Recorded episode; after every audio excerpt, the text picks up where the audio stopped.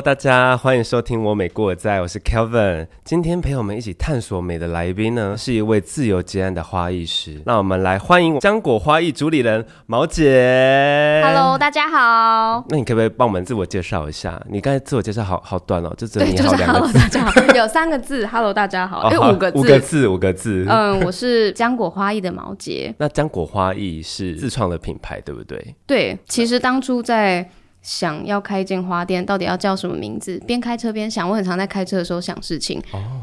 觉得应该要是一个中性又有一点可爱，可是又没有这么文青的感觉。中性可爱，没有文青的感觉。。对，为什么我们不要文青？文青很好啊。觉得比较容易听腻。后来想一想，浆果它其实是一个很广泛的分类，香蕉其实也是浆果的一种。浆果不是就是像蓝莓，哎、对对对，还有草莓、香蕉，香蕉也是浆果。香蕉也是。对，所以它可以概括任何不同种类的花艺呈现。哦，嗯，所以叫难以被定义哎、对，所以就在开车的时候，这名字就生出来了，非常快速，那你该不会很多你的花艺的作品都是在你开车的时候突然想出来吧？不会想这些啦。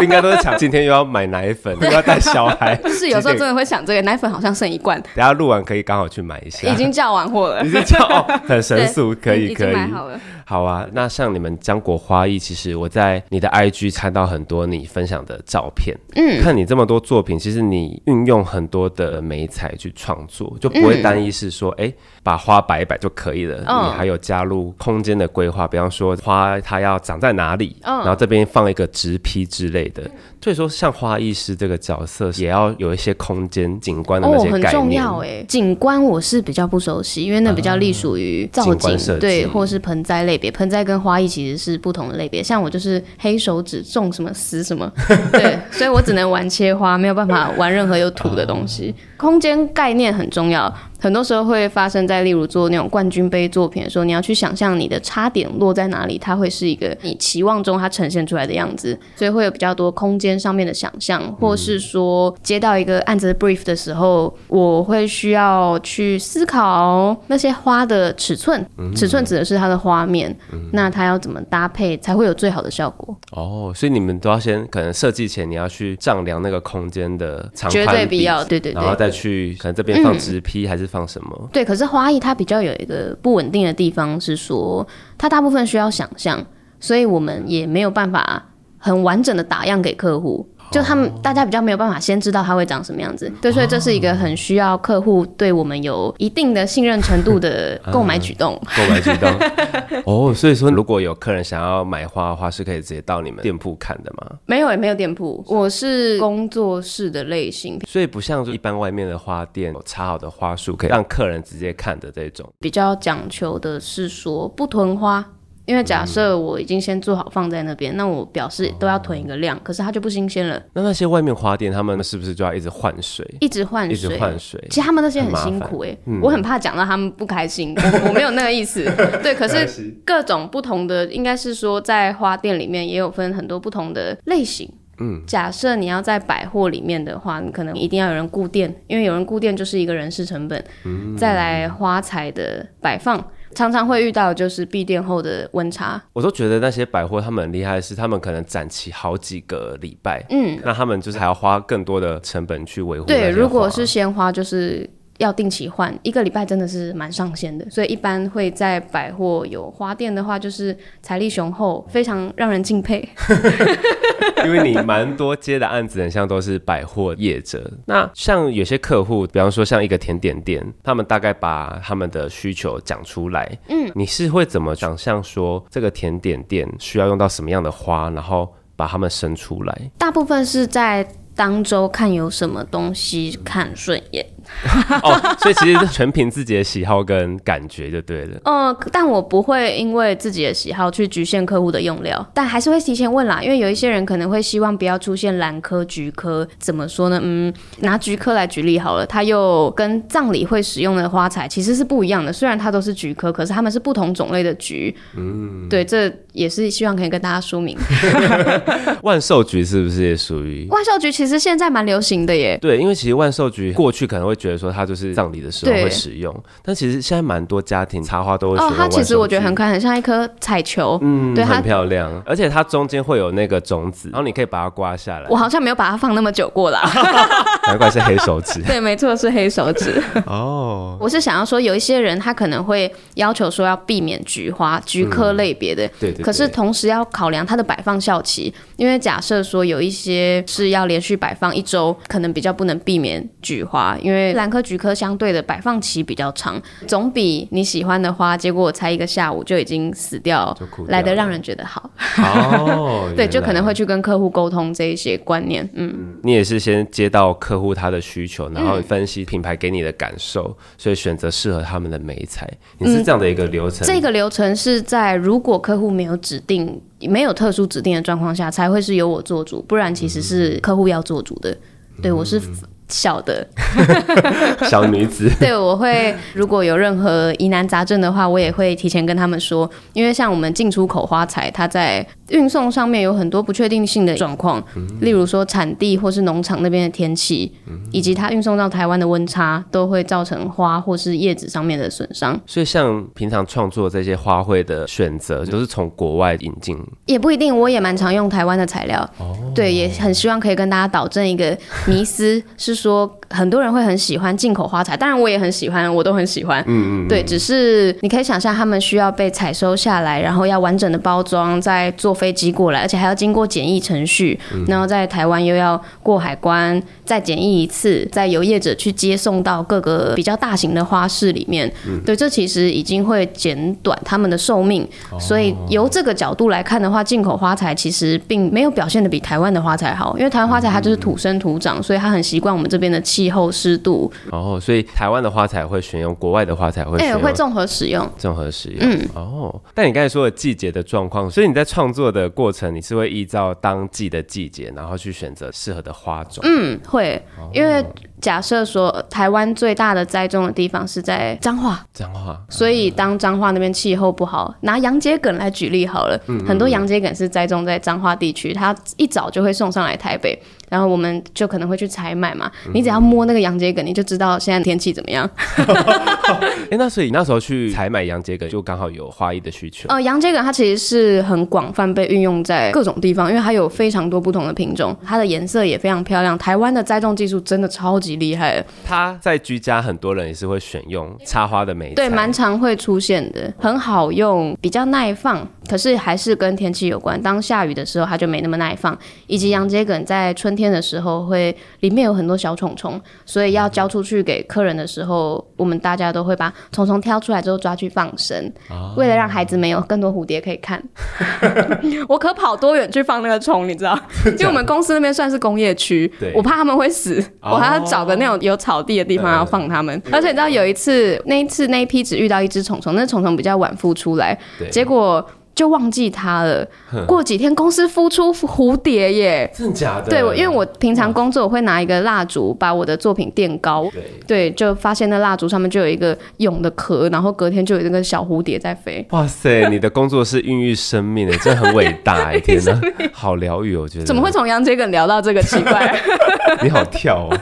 你是一个花艺设计师嘛，就算是一个艺术家了。好压力好大哦。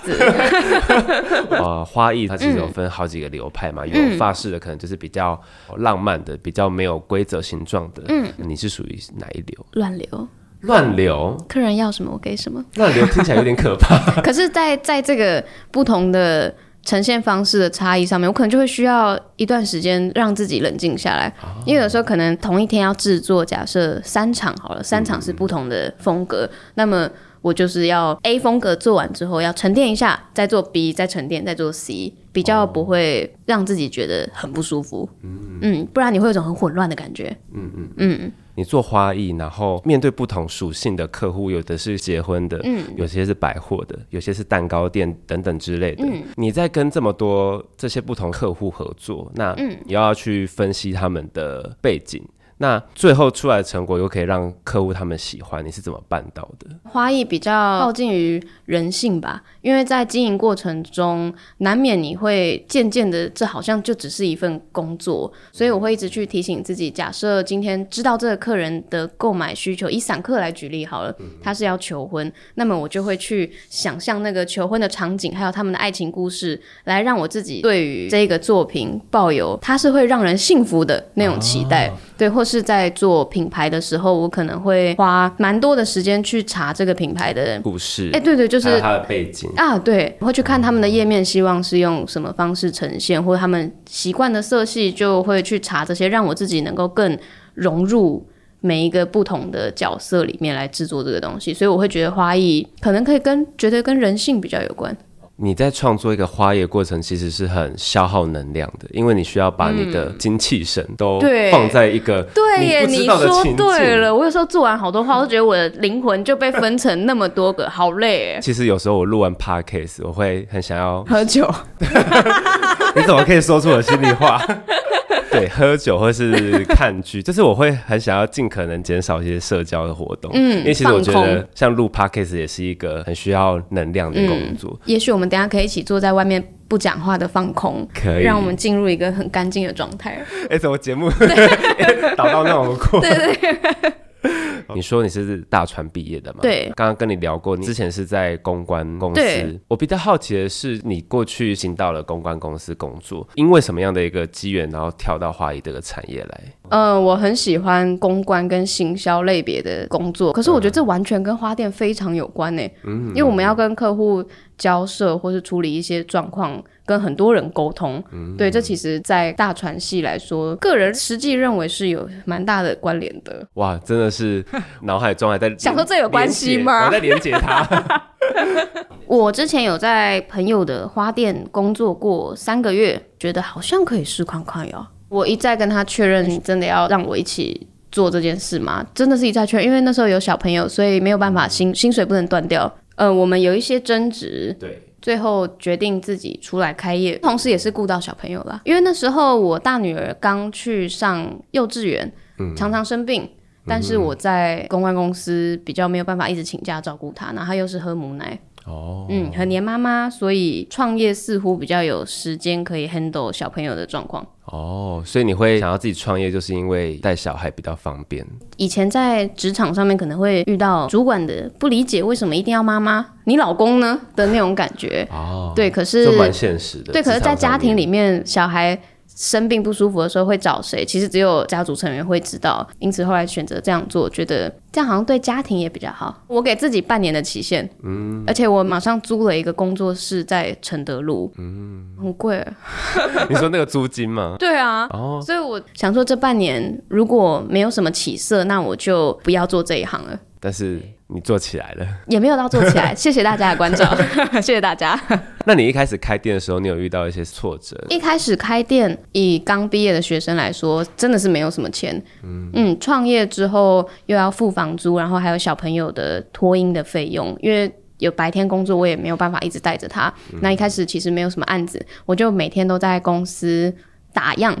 而且我还有跟我朋友借钱打样，因为我那时候连两千块都没有，我就打电话跟我好朋友说：“哎，我想要做一个什么什么什么什么东西。”我说：“可是我现在没有钱买花，你可以借我吗？”好啊。为什么不是打给老公借？为什么不好意思啦？跟朋友借比较好。然后他就会作品给他看，他说：“好可爱哦，那你钱不用还我了。”后来有还了。所以那时候是做打样的，就那些打样啊都没有卖出去半个耶。它比较像是我在。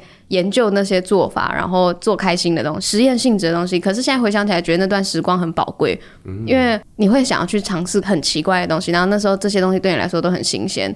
可是回顾起来，那些固定方式其实是错误的。但当下觉得，天啊我也太厉害了吧？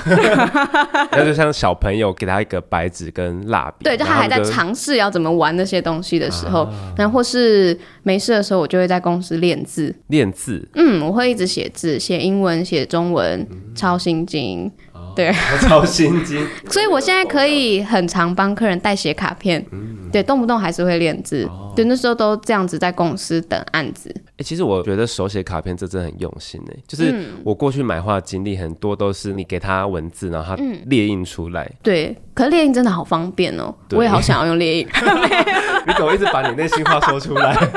不会啦，我写的很开我们这一集是。要帮你 promote 的，就哦是吗是这样子打掉地基。不会啦，我还是很喜欢手写，啊其实也还好而我还帮大家印了好多颜色的卡片。哦，真的吗？对，哦，我觉得毛姐你蛮用心的，就是你会选择用手写卡片，你也是想说可以带给客户温度，所以才有这样子的一个服务。嗯，有更真诚的感觉。嗯，对，你现在开店获得了过去正职没有的价值，就是时间自由、还有成就感。成就感。嗯，我好喜欢我的工作。有时候开车突然想一想，哎，好喜欢，很想尖叫，哎，什么事情？因为什么事情尖叫？不会，就突然想到工作，然后觉得说，天啊，我现在去帮某一个我好喜欢的客户挑他们的花，我好开心哦，这样，然后会觉得我是不是有病啊？那边开车，所以有时候你在你朋友，你朋友会被你吓到。大部分有这个状况都是只有我自己一个人，然后我就会突然进入一个非常非常 hyper 的状况。你老公知道吗？他不知道，除非他有看行车记录器。好开心哦，要去工作了。对，所以当别人如果问我你很喜欢你的工作吗？我真的好喜欢哦，所以现在时间自由，工作跟家庭都可以兼顾得到，对不对了？这是期望，不一定做得到。所以你觉得你是一个工作跟家庭之间都很平衡的一个妈妈吗？没有，你很斩钉截铁有点，失衡。你现在自己开店，等于说你时间都可以自己去掌握啊。对我很爱我的家庭，可是我又很常埋头在工作里面。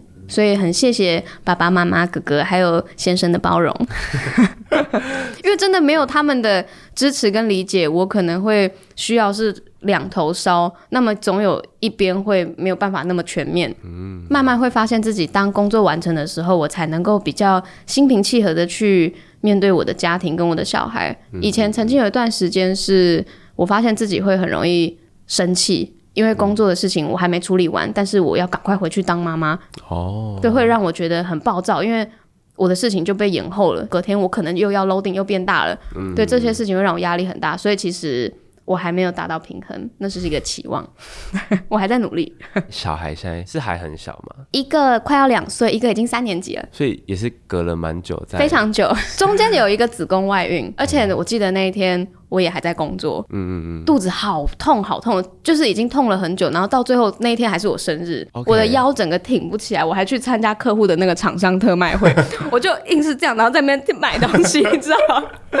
然后我助理就说：“毛，我真的拜托你去看医生。”然后逛完之后，我们就去看医生，就一尿尿完，竟然两条线。可是因为我已经生过第一胎，我想说这个不不妙不妙，对，怎么会这么痛？那你当下心情是先出去抽根烟，就 想说这是难得身为孕妇可以抽烟，因为就知道有问题了。医生就说：“那等你抽完烟进来，我们来安排手术。”可是我记得。在那一天之后，我有一场很重大的案子，所以我问医生说：“那手术能不能延到下个星期？”可他说我内出血已经很严重，他说你现在随时会昏倒，没有办法开车，你要马上手术。所以我就赶快在现场开始跟助理说什么东西我已经定好，然后开始画那个怎么制作，那个就交给他，我就对就去开刀了。哇，其实我觉得蛮不容易的，就是我可以大概懂你当下的心情。其实我觉得我也是一个工作狂的人，我也有男友，嗯，其实他他没有直接的跟我抱怨说，嗯就是你怎么都在工作，没有陪我，但他就是会说，宝贝，你讯息现在有点晚回哦，你要不要赶快看一下 没关系，我等下录完我再看。OK OK，对，所以我其实可以理解你当下的心情，可能就是觉得说啊，原本有一个小孩了，似乎又有另外一个生命要。其实我很期。待耶，我很想要有第二个宝宝，因为我一直觉得，如果哪天我跟我先生不小心一起发生了意外，那么假设我的孩子当时还没结婚。他到底要怎么面对这件事情？就是突然父母双亡，哎，你想的好，对。可是你想，如果他是有兄弟姐妹的话，他们可以一起讨论要怎么处理这件事情，因为一定会有好朋友。可是好朋友跟家人的陪伴还是有一点落差，就是那个紧密程度。所以我好期待有第二胎哦，不小心就是那么久才生第二个，变成姐姐在照顾妹妹，哦两个都是女生。OK OK，、生小孩对你来说，除了是未雨绸缪的这个部分之外，以防父母双亡，我们自己对过世，这不能被我奶奶听到，奶奶会生气。没关系，我会剪掉，我会剪掉。你现在有第二个小孩之后，嗯那你的心境上有没有影响到你的创作本身？啊，我的心境可能就会变成会很关心我的作品的完整性以及速度。因为我会希望它又好又快。我才能赶快接小孩下课哦，因为要赶快去接小孩，所以提升自己的工作效能。对，这样不错。就是我会假设在做重复的作品的时候，我可能开始帮自己计时。我会希望在十个作品里面，我可以。速度上越来越进步，可是他们是长一样的哦。嗯，那你觉得身为现在职业妇女，你有没有一些内心的独白？这些独白可能是跟自己的对话。工作的压力很大，然后同时又要承载着就是当妈妈的这个负担。偶尔会一闪而过，觉得为什么我要生小孩啊？哎，但很快就会没事。大部分不会想那么多了，就是应该要下班之后，紧接着就是接他们，然后就是。我爸妈会帮他们洗澡，为什么在小声讲？就没有办法加进去这个，其可能其他妈妈有有做这一 part，可是我就没有做到这一 part。然后就从娘家再回我家之后，就是睡觉啊，干嘛的，然后才能自己有自己的时间。我知道当妈妈其实蛮不容易的。你说受孕的部分吗？受孕不好受孕哎。对，受孕期间是一块，然后但是真正的挑战其实是在照顾他们。当他们开始有自我意识的时候，妈妈我要那个我要那个的时候，那个才是真正的挑战。对，身为一个妈妈，然后创业者，你还在学习怎么去平衡那个状态。所以对你现在而言，你觉得当妈妈难还是当？花艺师难，好像当妈妈比较难。当妈妈比较嗯，因为有涵盖很广的教育层面，而且小孩会有自己的想法，花不会有自己的想法。哎，这倒是。对你不用教花学英文，可是要教孩子学英文。你还会额外给小孩子教他们英文这样子？太差了，他的英文太差了，不能不教啊。他还小啊，小三了耶。小三还蛮小的。没有，我那天问他 T H 发什么音，他跟我说特。我只要一跟他讲英文，他就走嘞。真的假的？对，当妈妈的难处某层面高于工作。OK OK。对，除了教育小孩这个部分难，另外一个难可能在这两者之间要兼顾的，就是这个也非常难，就会觉得现在其实社会上的妈妈们很辛苦，因为他们下班之后还要带小孩，还要维持漂漂亮亮、开开心心的。嗯。对，就是好像蛮困难的一件事情。嗯，希望大家的先生们多多帮助他们。给予一些爱的关怀。那你的老公是会体谅你的吗？啊，会很体谅。老婆开心，他生活就愉悦。你纯粹就是遇到一个好老公，谢谢。那你现在工作这么忙，你们还有时间就是可以带小朋友一起出去玩啊之类的？期望是一星期可以休一天的假日，带他们出去玩，这是期望。有的时候可以达成，有时候没办法达成，可是。我会尽力陪伴他们的，好像有那么跟领养协会在沟通的那种感觉，有一点 像。像你这样生活其实蛮忙碌的，然后又要照顾小孩，那但是你做的这个花艺，它又是一个可以疗愈别人的事情。嗯，那你觉得做插花这个过程，它有同时疗愈到你自己吗？嗯，我觉得蛮像在做艺术治疗的。因为有一段时间，我就是很想尝试看看做心理智商，我就选了艺术治疗类别。艺术治疗是这样的一个过程，从接触一些美材，有一点类似把情绪发泄在里面。那时候我记得智商师就有给我捏陶土，他说你可以感受一下这个陶土是来自地球的最原始的泥土。其实他讲的也是没错，嗯，对，那些泥土可能都比我们还老了不知道几百万倍。是，对，所以有时候在工作的时候，我会在想，我现在在做。艺术治疗，所以我要感受这个生长来自大地的花朵。这个花是来自我从来没有踏过的国家，对，用这种心情去插，感受力要很强哎。哦，对，然后就是仿佛现在在北欧，你知道，一切安静，然后自己在那边在想那些，对。对，所以这蛮疗愈的。那对于一般人而言，要怎么去达到那种心境？你让整个精气神都融入在那个氛围，你是怎么达到的？专注，你就能达到了。然后把自己埋进那个状况里面，很享受你的每一个举动。所以在那个状态之下，你做出来的任何作品，无论是在公司做的，或是在家里自己制作，你可能就会。很明白你自己在干嘛，因为每一个步骤你都充满了想象，它应该要在这个地方，那它的花应该会在哪里？比方说这个花的摆放位置，还有选用的花材，这些也会因为当下的心境，当下去了不同的国家，而有不同的呈现样貌。OK，所以其实你在设计这些花的时候，你也像就是在跟你自己对话的感觉。嗯，所以一般都会维持。非常非常安静的状况在做这些事情。不会有一些什么仪式感之类的吗？你说点蜡烛吗？对，如果有打翻那种很臭的花的水，我才会点蜡烛。平常不点，也是那个味道吗？对对，太臭了。那你在工作当中，你接触到花之外，你会不会在你的居家空间设计一些花的元素在里面？没有哎、没有，一切从简。我有试过要种龟背玉，就这么简单的东西，嗯种在我的客厅，种了好多盆都死了欸。最后我就换了一个非常漂亮的仿真。哦，好像真的是没有什么花出现，是因为看到花就想到工作，所以就下班了。下班所以就跟花脱钩这样子。对，我觉得要把自己重新设定成零的状态很重要，你才不会觉得一直在累积，一直累积。所以当你工作的时候是一个状态，回到家是一个状态。嗯，感谢，就是可以邀请到毛姐帮我们分享花艺的过程。嗯，其实我觉得你蛮不简单的，就是你可以同时是妈妈的角色，然后跟创业家。我相信很多职业妇女也都像你一样，还在学习怎么去平衡工作跟家庭之间的那个比例。嗯，下一个阶段，人生阶段会面对不同的问题。对所以我觉得就是做自己让自己开心的事情就好了。嗯，没错，没错，没错。花艺这个对你来说是你收入的来源，嗯，可是你现在是在做你喜欢做的事情。对，开心，能把兴趣当成是自己的工作，我觉得是一件很幸福的事情。超级幸福。对，希望你也这样，我觉得我应该是吧，很棒，很棒。可以像毛姐一样，自己在家插花，疗愈自己。我会继续努力下去的。好，那谢谢毛姐。那我们的节目呢，就是每两周会在 Apple Podcast 播出。那如果喜欢的话，可以给我们五颗星的评价。那我们就今天谢谢毛姐，谢谢你，谢谢，拜拜，拜拜。